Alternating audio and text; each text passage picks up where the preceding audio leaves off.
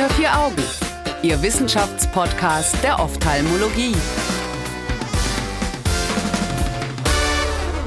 Hallo und herzlich willkommen zu Unter vier Augen, dem Ophthalmo-Podcast. Ich freue mich, dass Sie wieder dabei sind und bedanke mich bei Sanden für die Unterstützung in diesem Themenmonat. Und ich bedanke mich auch bei Dr. Klabe, der diese Folge wieder mit uns gestaltet. Es geht um eine Studie von Jung und Kollegen, um die Mikrovaskulatur beim Normaldruckglaukom etwas beurteilen zu können. Ein sehr spannendes Thema, allerdings auch ein bisschen mysteriös, denn ich weiß jetzt gar nicht so genau, was mit dem Begriff Mikrovaskulatur überhaupt gemeint ist. Herzlichen Dank erstmal für die erneute Einladung, dass Sie mich hier äh, zum wiederholten Male ertragen. Ja, wir sind Wiederholungstäter. Ja, aber im Zusammenhang mit äh, insbesondere dem Normaldruckglaukom, aber nicht nur damit, äh, ist natürlich äh, die, die kleinen Blutgefäße. Und über die haben wir über die äh, Jahrzehnte äh, viel, viel mehr gelernt. Ja. Und erfreulicherweise eben jetzt, wenn wir uns angucken, wir waren schon stolz, als Helmholtz und den Augenspiegel äh, gegeben hat. Und wir waren die Ersten, die kleine Gefäße wirklich in vivo sehen konnten. Das, das ist so die Domäne des Augenarztes. Ja.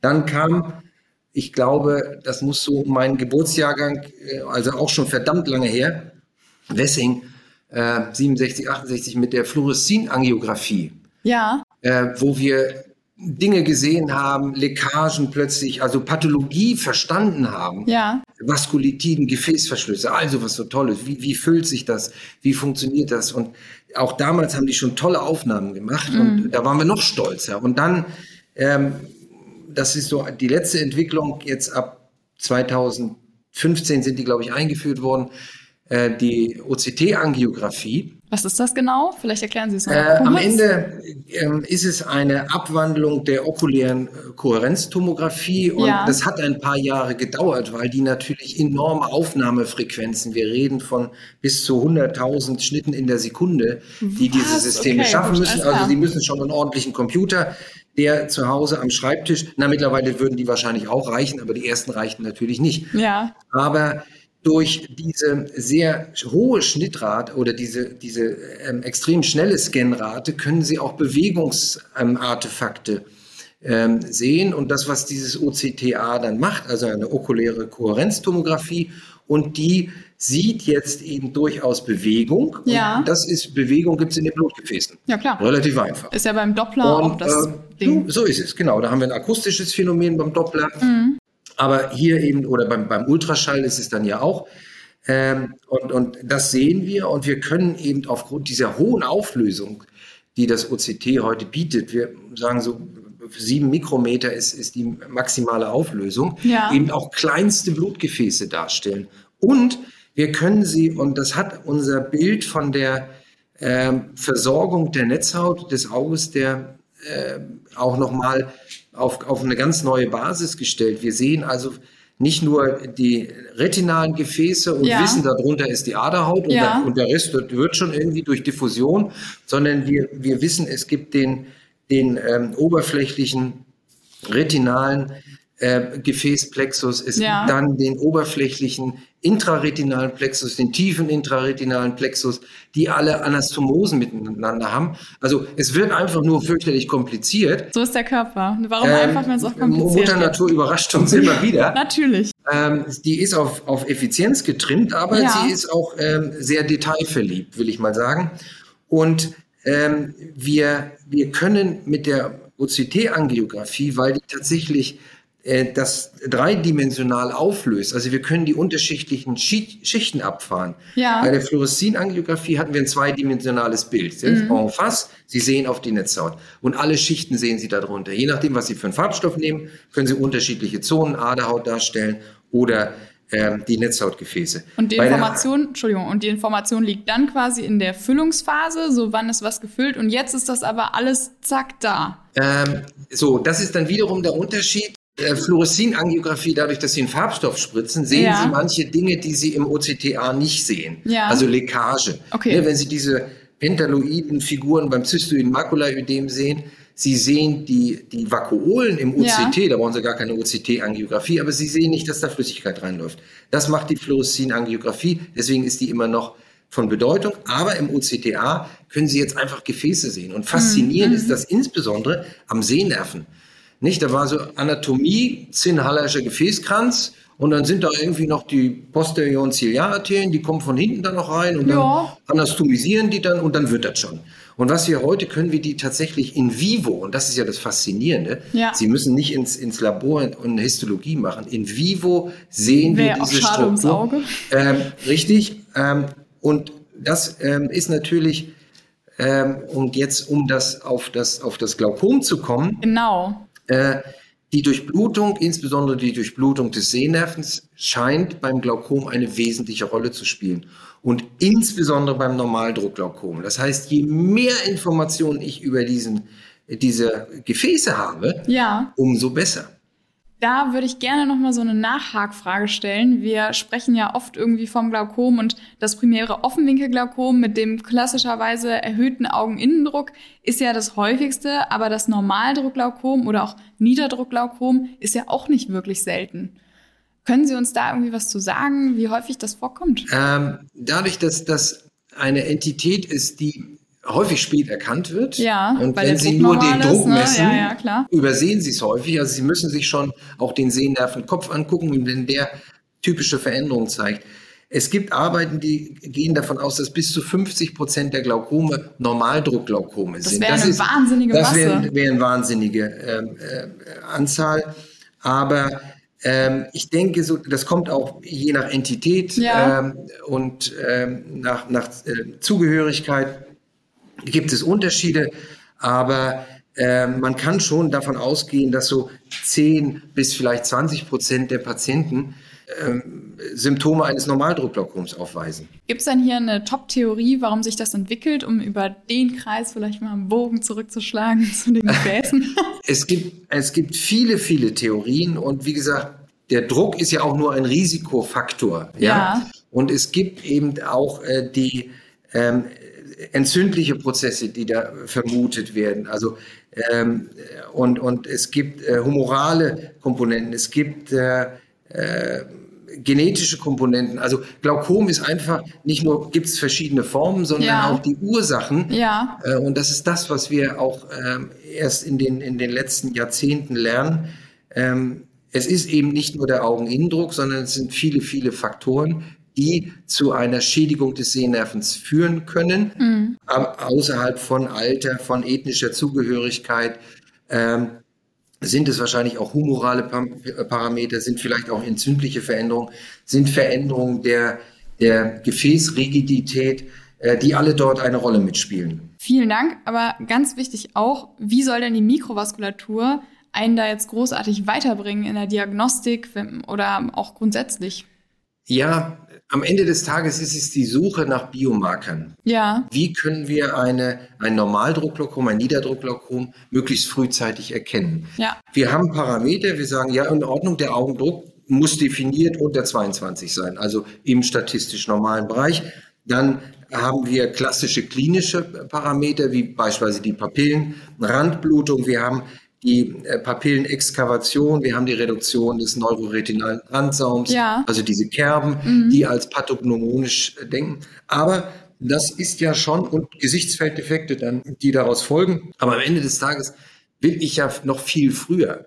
Ich will, bevor das symptomatisch Ja, wird, bevor wir Sehnervenfasernverluste haben, ich will, bevor wir Gesichtsfelddefekt ähm, haben, diese Erkrankung erkennen. also quasi das Pendant zur okulären Hypertension, aber beim Normaldruckglaukom finden. Ja, frühzeitig einfach zu sehen, se- sehe ich dort irgendwelche Gefäßveränderungen. Ne? Es gibt unterschiedliche Ansätze, also ähm, was man auch gesehen hat, die Hornhautrigidität scheint eine Rolle zu spielen, die, die ähm, Arbeitsgruppe in, in der Universität in Dresden um Professor Pilonat hat dort äh, schöne Arbeiten Ja. veröffentlicht, die also diesen biomechanischen Index, die gesehen haben, bei Normaldruckpatienten ist das ähm, verändert. Okay. Und da kann man vielleicht eine frühe Diagnose ableiten oder ein Risiko ableiten. Ja. Und das ist eben das, äh, dann kommen wir auf das Paper hier zurück. Genau, wenn, was für eine schöne wenn die, wenn die Mikrogefäße, diese Microvascular Dropouts, die hier beschrieben sind, Dazu kommen wir gleich wenn die auftreten, dann mag das vielleicht ein pathognomonisches Zeichen sein. Und jetzt geht es darum, wie früh kann ich das erkennen? Ja, Und kann ich daraus wirklich sicher ableiten, ist das ein Patient, der ein Risiko hat oder äh, ist das ein sicheres Zeichen, dass er die Erkrankung hat. Wie sind die da denn jetzt rangegangen? Also die haben sich ja auch nicht einfach irgendwelche Patienten angeschaut, sondern es gab da ja, glaube ich, auch so eine Vorstudie. Können Sie uns vielleicht ein bisschen was zum Patientenkollektiv sagen? Ja, also die, die Studie hat, äh, ist, ist, oder die, die Patienten wurden schon 2009 rekrutiert, also schon vor der Einführung der ähm, der OCT-Angiografie überhaupt in den ja, klinischen Alltag. Schon ein Weilchen her. Äh, das ist, ja, und äh, wir haben ja chronische Erkrankungen mit unterschiedlicher Progression und deswegen ja. ist es gerade so wichtig, eben auch hier Langzeit ähm, äh, zu haben oder Langzeitstudien und das ähm, ist ähm, vom Catholic Medical Center ähm, Glaucoma Suspect Cohort Study aufgesetzt worden in, in Korea die also asiatische Patienten rekrutiert haben. Mhm. Einschlusskriterium waren Veränderungen des Sehnervens, die als suspekt galten, also eine höhere Papillenexkavation. Ja. Ich glaube, das Limit war 0,6 als okay. Exkavation ähm, und äh, bei aber normalen Augeninnendruckwerten. Mhm. Und diese Patienten sind dann über viele, viele Jahre äh, untersucht worden, klinisch untersucht worden, also mit den klassischen Untersuchungen, sei es Sehschärfe, Gesichtsfeld, die Beurteilung des Augenhintergrundes und mit zunehmender Technisierung dieser Untersuchung sind die dann zugefügt worden. Und ab 2017 haben die dann letztendlich ihre Population äh, auch mit der OCT-Angiografie äh, beurteilt. Ähm, dazu muss man sagen, die OCT-Angiografie ist eben das, das, was ich anfangs geschildert habe, ja. setzt extrem hohe technische Voraussetzungen. Äh, der Patient muss sehr, sehr ruhig gucken. Und wir alle wissen, dass je älter wir werden, okay. schwierig, ja, ja. häufig Bewegungsartefakte. Das heißt, nicht alle Patienten, die aus dieser Studie, aus dieser Cohort äh, Glaucoma Suspect Study äh, konnten rekrutiert werden, sondern die Aufnahmequalität spielt natürlich eine ganz wichtige Rolle. Ja. Die mit guter Aufnahmequalität, und das kann ja auch bei älteren Patienten durch eine Katarakt sein oder ähnliche Glaskörpertrübung, auch die können das, das äh, verändern. Ich glaube, das waren hier immer noch 307 Patienten, die damit eingeschlossen wurden. Also ja, ja. Und, auch schon und diese Patienten wurden äh, dann mit der OCT-Angiografie ähm, untersucht, ja. Ganz wichtige Sache eigentlich, dass man die auch einfach so lange beobachtet hat und auch eine, eine tolle Idee, finde ich, die einfach so mit allem, was man hat, so einzuschließen und das ein bisschen ähm, auf dem Schirm zu haben. Da würde mich jetzt echt schon direkt interessieren, was dabei rauskam. Wir haben uns jetzt so um die Hinführung gekümmert, jetzt wüsste ich gerne. Die, die Botschaft ist, wir wissen, dass wir nichts wissen. Ah, nein, äh, das hört man ungern. Äh, nein, wie, gesagt, wir haben das Problem äh, Normal Tension Glaukom, also Normaldruckglaukom, nicht gelöst. ja? ja? Aber was die Arbeitsgruppe zeigen konnte, ist, dass tatsächlich bei Patienten, die dann äh, auch Defekte gezeigt haben, auch zu einem späteren Zeitpunkt, man recht frühzeitig Veränderungen in dieser in den peripapillären Gefäßen, in den tiefen Gefäßen nachweisen konnte. Also eine Rarifizierung ja. dieser Gefäße. Ist, ist, ist, das das, was Sie vorhin mit Microvascular Dropout angesprochen haben? Genau, das Ach, ist okay. das. So haben die das, äh, diesen, diesen Biomarker, also Microvascular Dropout, ja. postuliert, ohne jetzt da eine strenge Nomenklatur okay. zu geben. Das ist ja dann der nächste Schritt, zu mhm. sagen, ähm, was ist hier statistisch relevant? Also es gibt es alles noch gar nicht. Das ist jetzt alles neu quasi und die müssen sich äh, überlegen, ist, was also ist überhaupt die, die, Diese Studie, das ist, wir, wir wissen schon, wir wissen ja auch, dass es, dass es Veränderungen, segmentale Gefäßveränderungen gibt. Ja. Aber wir haben noch keine wirklichen Standards. Ja. Also dass man sagt, okay, wenn die, wenn die Rate um 10 Prozent oder 15 oder 20 Prozent sinkt, dann ist es sicher ein Normaldruckglaukom. Wenn es nur 5 Prozent ist, dann ist es keins. Mhm. Wenn es 10 Prozent ist, ist es suspekt. Also das ist dann der nächste Schritt. Und wir hatten, glaube ich, in der Folge davor über künstliche Intelligenz besprochen. Nur ganz das kurz, ja. ja. Man muss ja sehen, was, was welche Datenmengen entstehen. Ja, was für Chancen wir, wenn wir, ja auch wenn, wenn wir ja, in, der, in der Praxis, in der Klinik uns mal so einen Befund aufrufen vom OCT. Das braucht zum Teil, selbst wenn der Server gut ist, relativ lange, um geladen zu werden. Ja. Das heißt, es sind unmännlich Datenmengen und die suffizient auszuwerten.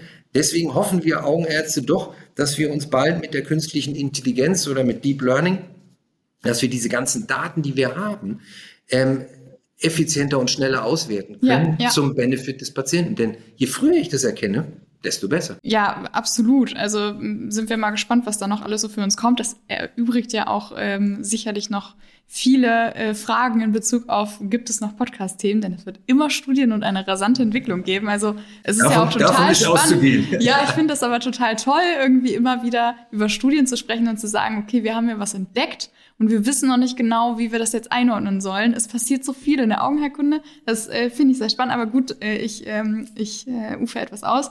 Ja, wir hatten es ja vorhin schon angedeutet. Wie ist das denn mit der Inzidenz? Also jetzt haben wir ja wirklich mal viele Patienten, die dann noch beobachtet wurden und könnten vielleicht eher auch eine Aussage treffen. Gut, es geht jetzt schon um Patienten mit einer Papillenexkavation, aber wäre spannend. Ja, wir, also was wir hier, wir, wir können aus der Studie nicht ableiten, wie ist die Gesamtinzidenz ja. der Erkrankung an sich. Aber ja. was die Studie zeigen konnte, ist, dass ähm, aus den suspekten Patienten, also ja. die noch keine ähm, die die Veränderung des Sehnervens hatten bei normalem Druck, dass dort fast ein Viertel, ich glaube 23,8 Prozent, sind im Laufe dieser Nachbeobachtung, also dieser langen Nachbeobachtung, äh, über 50, 50 Monate, weit über 50 Monate, konvertiert in ein Normaldrucklokum. Also da konnte man dann Symptome messen. Aber auch und, ganz wichtig, um die auf dem Schirm zu haben. Also, ne? richtig. Ne? Und bei der Mehrzahl dieser Patienten konnten dann eben auch diese Microvascular Dropouts nachgewiesen werden. Also ah, das scheint okay. tatsächlich ja. ein möglicher Bioparameter zu sein. Ja. Ähm, aus, den, äh, aus der Studie geht jetzt nicht hervor, in welcher qualitativen oder quantita quantitativen ähm, äh, ob es da quantitative Unterschiede gab. Mhm. Aber man konnte eben zeigen, ja, bei denen passiert genau das. Okay. Und das ist dann sozusagen die, die Nachfolgearbeit, das auszuwerten, zu schauen, kann man daraus wirklich ein Frühdiagnostikum ableiten. Ja. Wenn ich frühe äh, Veränderungen sehe und sagen, ja, pass auf, bei dir ist die Wahrscheinlichkeit, das Risiko sehr, sehr hoch und deswegen müssen wir therapieren. Wenn wir jetzt von so einem Frühdiagnostikum sprechen, dann geht's ja jetzt, wir wollen ja auch ein bisschen praktische Hinweise geben, so zum Ende einer Folge, ähm, dem wir uns ja nähern. Ähm, wie ist das denn jetzt, wenn ich einen Patienten habe, der halt eine Papillenexkavation hat von 0,6 und einen Druck von 13 oder so? Soll ich dann jetzt auch schon sagen, ah, ich würde super gerne ähm, lieber Oberarzt ein OCTA machen. Ich habe da was gelesen. Oder ohrfeigt er mich dann und sagt, lies mal lieber noch ein bisschen mehr. Ja, jetzt kenne ich nicht alle Oberärzte. Nein, Wenn ich der Oberarzt wäre, würde ich sagen, gute Idee, machen. Äh, um zu gucken, ob man was sieht. Natürlich ja. muss man auf der, wie gesagt, aus der Studie kann ich jetzt nicht sagen, okay, wenn du die jetzt gezählt hast und das sind äh, du haben, wir haben ein Segment und da sind ja. normalerweise 20 Kapillaren und es sind nur noch 10 da dann ist das richtig und den müssen wir jetzt therapieren. In der Regel ist das ja dann auch eine, eine weil bei einem Druck von 13 hat man medikamentös relativ schlechte Karten. Mhm. Aber da, ne, dann muss man schon invasiv therapieren, also mit einer klassischen Filtrationschirurgie. Und das muss wohl überlegt sein. Und, okay. und, und deswegen ähm, suchen wir eben nach, nach Parametern, die wirklich sicher sind, wo wir sagen, die, die haben eine sehr hohe Aussagekraft, eine hohe Sicherheit auch in der ja. Diagnostik, dass ich mich für eine Therapie entscheiden kann. Ich muss da jetzt noch einmal ganz kurz einhaken. Also hier irgendwo in der Studie kam das auch so mit der Höhe des Drucks drin vor und dann konnte man so ein bisschen, also ich habe daraus so ein bisschen verstanden, dass die Höhe des Augeninnendrucks jetzt auch für ähm, Normaldruckglaukom keine so hohe Rolle spielt. Dann habe ich mich auch gefragt, ob die ganze Therapie da was bringt. Ähm, ja, eine sehr, sehr, sehr gute Frage. Ähm, wir therapieren häufig das Normaldruckglaukom nicht ausschließlich, sondern wir geben auch äh, vasoaktive Substanzen, auch mhm. systemisch, äh, Nemotop zum Beispiel, um eine Vasodilatation durchzuführen, weil eben tatsächlich äh, hier die vaskuläre Komponente eine, eine ganz wesentliche scheint. Was wir aber wissen ist, dass wenn das grenzwertige Augendruckwerte sind und wir sie deutlich senken, stark senken, dass wir manche Progression damit reduzieren können. Ja. Wir, wir können sie nie auf Null bringen.